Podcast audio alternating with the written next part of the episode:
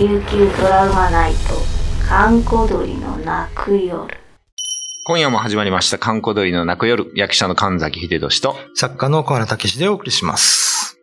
えー実はですね、私先日、はいあの、桜坂市民講座、はいはいはい小原さんの、ええ、えーお邪魔しまして。ありがとうございます。実はあの、なんだ、最、えー、時々出てくるユタの比嘉さんがえゲストで来られるということで。そうですね行かせてもらったんですけど、はいはい結構人数いましたね。え、そうですすね、20人弱はいはいはいい。ましたね。初めての方も結構多くいらっしゃっておー。いつもやっぱあれぐらいやるんですか？いつもはもう、こじんまり、7、8人でやってるんですけど。えー、そうなんです。やっぱ比嘉パワーですか？そうですね。いろいろ来てくださって。僕もね、桜坂市民劇場自体も初め、あ、市民講座か。ええ自体初めて行って、はいはいあんな奥まったところにあるんですね。そうなんですよ。あの、横の階段登ってね。ねえなかなかちょっと秘密な場所でやってるなっていうのがありましたけどね。まだね、あの、そ下にも教室があって、ー6個ぐらいあるのかな、教室ね。あなるほどね。ええ、はいはいあの、いろいろ文章講座から、三振から、スパイスの作り方からね、そうなんですよね。うん、多種多様な講座ありますので。そう、だからさ、その比嘉さんもいるし、そういう講座なんで、単純にその、隣の部屋の扉か。ええあれが、まあまあ、あの、コロナ対策でしょうけど、窓を全開にしてるんで、そうですね風で結構こう、閉まったり開いたりするんですけど、ええそういう動きも怪しく見えてくるってそういうあれは風ですよ。感じですか。はい。あ、でもそうや、なんか、比嘉さんが来た時、うん。人が入ってったみたいな話してましたよね。そうそうそうそあの部屋に入ってたんです。う。うん、なんか、真っ暗な部屋に、うん。まあ僕ら一番手前の大きい部屋でやってるんですけど、うんその奥にちょっと小さめの部屋2つあるんですよ。はいはいはい。で、まず僕が来る前に比嘉さん先来ていらっしゃって、あ、そうなんですね。で、あの、まあ、あの、た小原さん来る前になんか、あの、女性がね、ジーンズ履いた小柄な女性が奥に入ってきましたよって。うんそうですか？って言って見ても誰もいない。真っ暗だし、電気もついてないし。ね、ですようね。ん。いきなりそういうのを見たっていうスタートですけどね。見える方ですからね。見えたんじゃないですかね。ねすごいね、話が上手とか面白いんですよね。ええあの、なんだろうな、ちょっとした芸人より全然 そうですね。笑えるトークがあって、でも、ついつい、あの、なんだ、言ってはいいけない話も言ってくれるんですよね。はははちょっと小原さんが煽ったりして、は。まあ、そういう場所ですから、まあね。ねうん。地名も実はこれは言えないんですけどって言って喋ってるジポロっていうとか、ええ結構面白い人でしたね。そうですね。僕も十何年付き合いますけどね。はいはまあ、あのー本人がその歴史とかも、琉球の歴史とかい。ね、うん。詳しいのと、まあ、いろいろ勉強して、その中立的な見方ができる。方なんですよあーですよね。なんか話聞いて、そうそう、なんか、客観的というか、うんで、なんだ、その、西洋の、そういう悪霊みたいなんと戦うこともあるので、つって、ちゃんとキリスト教の勉強されてましたね。うん十字架持ってはって。僕には喋れないラテン語の言葉知ってますからね。言ってましたよね。この呪う文、んラテン語の呪文とか唱えてやってあって。でもやっぱりさすがにちょっとね、あのーそういう中で相談を、ちょっとうちの娘がみたいな話になった時は、ええちょっとやっぱりす、ユタのトーンになるっていうか、そうですね。シリアストーンに沿って入るんですけど、うんそれが抜けちゃうと結構ね、ええ軽い面白い、おじうんおじさん伝わるのかなだったんでね。ええまた来られる予定とかそうですね。また、あの、桜坂でやりますんで。はいはい。はい。また、彼に限らず、ちょっといろんなね、うんうん、うん。スピリチュアルと呼ばれてる人もはい呼ぼうかなとは思ってるんですけど、なるほどね。ただまあ、あのいろんな方いらっしゃいますので。全部を出すというのはちょっと難しいかなと思ってます。なるほど。はい厳選された方がまた呼ばそれるうですねはい。桜坂まだやってる、はい。5月もやるんですよね。うん次、次もやりますんで、はいはいその次はちょっと忙しくなるからわからないんですけど、ああ、なるほど。はい。はい。第2期まではやりますので、また、あの、飛び込みも OK なので、皆さんぜひ、というところです。妖怪の歴史とかも言ってますんでね。ああ、はい行きたいですね。えー今夜の相手は神崎仁と、小原武史でお送りしました。んまああの場所、うん桜坂劇場自体が、うん。一応まあ出るみたいなね。なまあ、雰囲気そんなんですね。特にあの、昔からあがりますから。奥まってるんで、なんか出そうな雰囲気のあるとこですよね。そうですね。まあ最初はそこ、まあ沖縄の劇場の例に漏れず、はいはいはい。まあ成人映画とかやって、ああ、言ってましたね。ええ首里劇場よりは新しいかな。うーん。まあそういう歴史があって、はいまあ今に至るので、うん。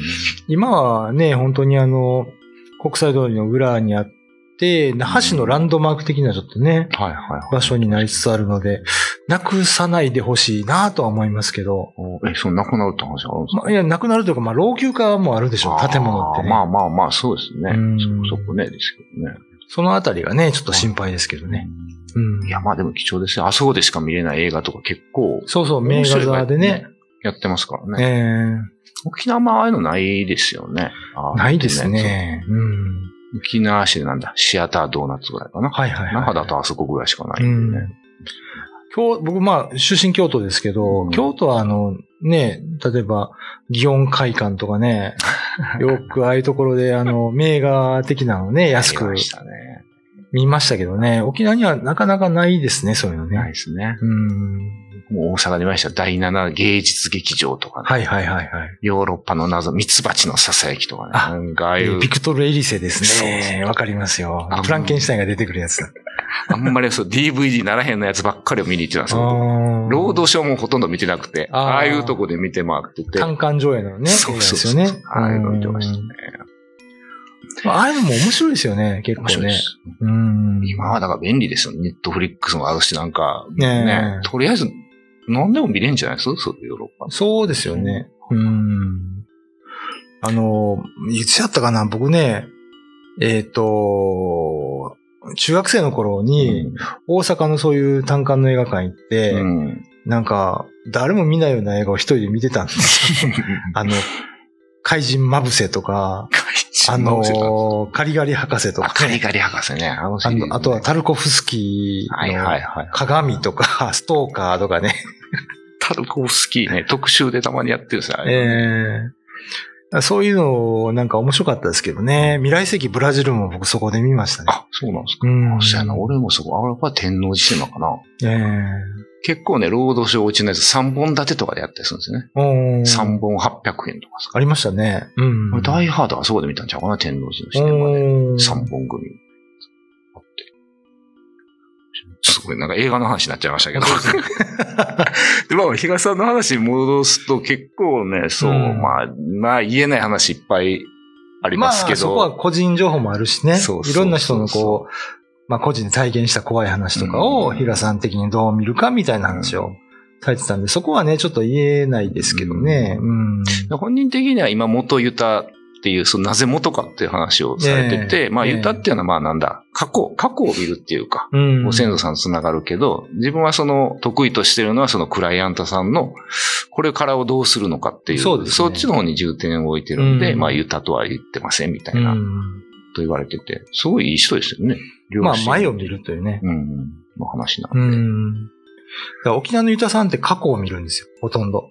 あ、そういうこと今、なんか、悪いことが起こってると。うんうんうん。じゃあそれは、あなたがうん過去の先祖を拝み不足だと。あーお墓に行ってない、はいはいあの、捧げ物をしてないとかね、うんうんうんうんうん言うんですけど、そればっかしやってると、正直生活が破綻するんですよ。ああ、なるほどね。毎月先祖の墓、4代前まで全部回りなさいとか言われたら。で、それの先祖がう、ん那覇とか近郊にいたらいいですよ。あの、渡嘉敷島、竹富島、石垣島にいて、それを毎月回るとかいうのもね、不可能ですよ。はいはいはい。お金持ちじゃないとね。それを平気で言うんですよ。ユタさんは。うん。だからそういうのもちょっとおかしいんじゃないかと、比嘉さんはね、よく言ってますね。。今さん具体的にじゃあ未来見るっていうのはどんな感じのアドバイスなんですか？あ、の、まあ、例えば軍師というか、昔の侍が、えっ、と、時期を決めるときに相談してたそういう、采配を司る巫女さんみたいな人がいたんですあよ。あはいはい本土にも沖まあまあ縄にも。いますね、そういう人ね。それと一緒ですよね。ううん。戦争の時期とかは言わないですけど、個人向けに、うん。あの、これからこうした方がいいとか、うんあの、まあ、アドバイスですよね。うん。それにちょっと霊的な要素が加わるみたいな感じなのかな。まあ、信じる信じないはね、いらっしゃい。いますけど、はいはいはい。まあ、あの、過去を信じるか未来を信じるかっていう 選択なのかなそこら辺は、でも実際あるんですかね？過去のその、うん。拝み足りないから来てるんだ、みたいなの。まあ、あながち嘘ではないんでしょうね。あながち嘘ではないと思います。一つね、最後に階段っぽい話すると、はいはい。あのー僕の知り合いがね、うん。あのー夢を見てて、うん夢の中に、はいはえーっとね、死んだ人が出てきい。て、うん斜め45度ぐらいに二人出てきて、頭をこう刺して三角形を作るんですよ。死んだ人が。死んだ人が。で、自分はその中にくぐらないといけないっていう夢をずーっと見てて、で、なんかユタに相談してもわからないと言われて、で、自分国神の出身なんで、はい。国神のうん。行ったことないお墓に行ったんですよ。えそれは何ですか？呼ばれていいまあ、あの、市民の時にね、ああ、行ったことないけど行ってみようっていうことで、家族連れて行ったら、うん一番奥のお墓、うんあのーまあ、普通に家型のはいはい。お墓だったんですけど、うん。左右の木が倒れて45度にこうなったんですよ。なるほど。あ、これやったんや、つって、チェーンソーを持ってきて、後日それを切り落としたっていうね。すごい。そういう現れ方は、大内小なりあるのかなというなるほどね。気はしますね。うーん。まあ偶然かもしれませんけどね。いや、わかんないですよ。そういえば呼ばれてたら。でも切り落としちゃっていいんですか？死体。